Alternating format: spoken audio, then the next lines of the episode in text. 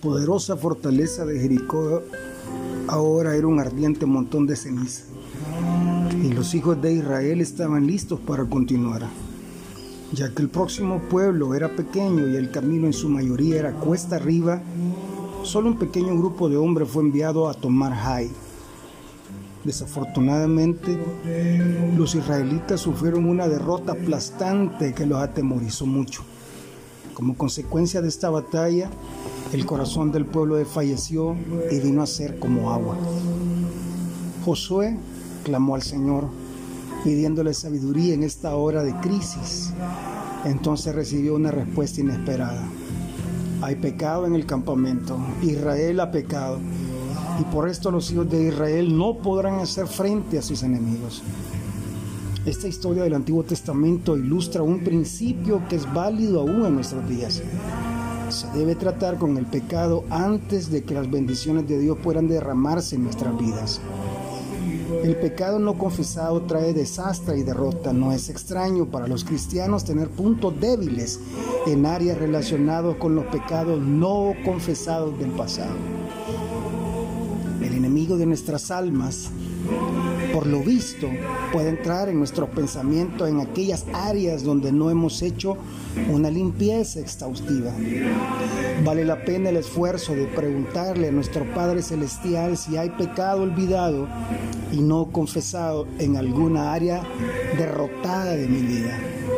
Luego, tenemos que ser fieles en hacer lo que debe hacerse, de modo que nuestros ojos puedan abrirse más. Proverbios capítulo 28, versículo 13. El que encubre sus pecados no prosperará, mas el que los confiesa y se aparta alcanzará misericordia. Dios te bendiga, soy tu hermano y amigo Walter Luis. Shalom.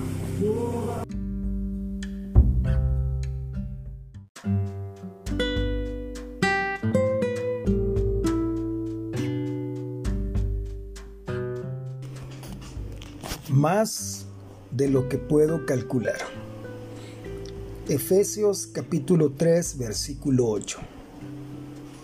A mí me fue dada esta gracia de anunciar entre los gentiles el Evangelio de las inescrutables riquezas de Cristo un hombre sumamente rico estaba siendo entrevistado para un artículo de una revista. El entrevistador le hizo varias preguntas sobre el alcance de sus enormes propiedades en la industria y el comercio. Por último, el escritor preguntó, nos interesaría saber a cuánto asciende sus riquezas.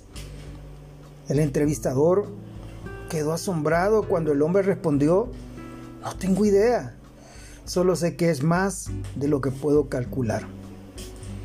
Medite en esto.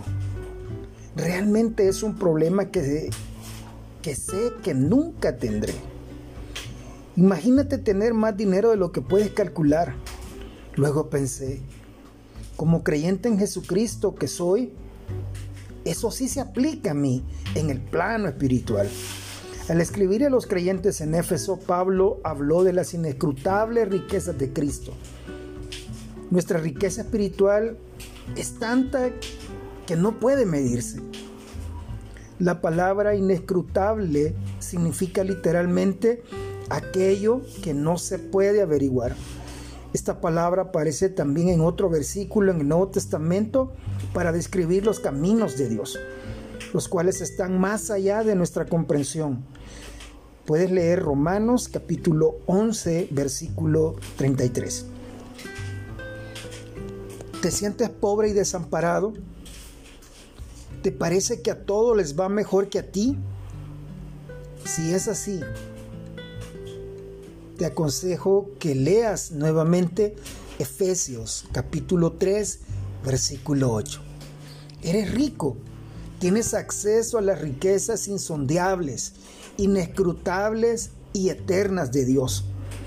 Puedes decir lo siguiente acerca de tus riquezas espirituales en Cristo.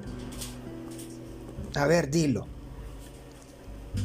Tengo más de lo que puedo calcular. Una vez más, dilo conmigo. Tengo más de lo que puedo calcular. En Cristo Jesús, Señor nuestro. Amén. Dios te bendiga. Soy tu hermano y amigo Walter Díaz desde San Salvador, capital de la República de El Salvador. Shalom.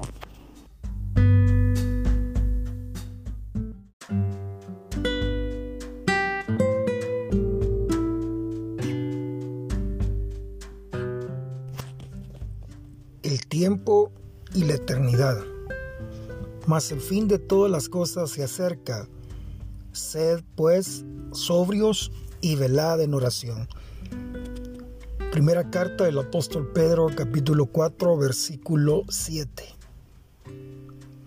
Le eché un vistazo al reloj del horno de microondas para ver qué hora era.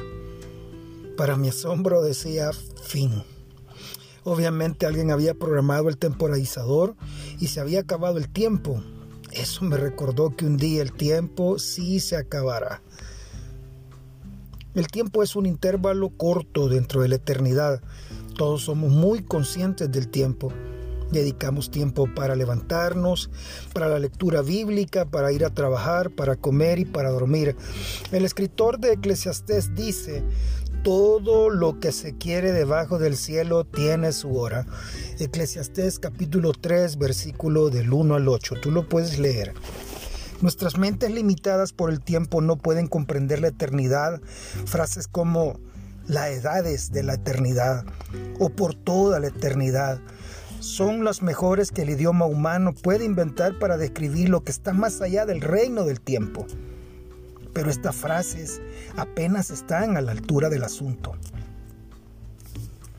En el Salmo 90, Moisés habla acerca de la verdad de la vida Contar nuestros días, que traigamos al corazón sabiduría. El Nuevo Testamento nos enseña a aprovechar al máximo cada oportunidad. El tiempo perdido nunca podrá ser recuperado. Sin embargo, el tiempo consumido en el servicio al Señor es realmente invertido para la eternidad. Nuestras vidas terrenales a lo sumo son solo como un vapor que pronto desaparece Cuán prudente es darnos cuenta de que lo que hacemos de estos momentos pasajeros tiene consecuencias eternas. Hagamos hoy un buen uso de nuestros tiempos. Si somos fieles, un día seremos conducidos al reino eterno de Dios donde no habrá más tiempo. Pon tus esperanzas en las cosas eternas. Soy tu hermano y amigo Walter Díaz desde San Salvador, capital de la República del Salvador. Esta fue la meditación diaria. Dios te bendiga.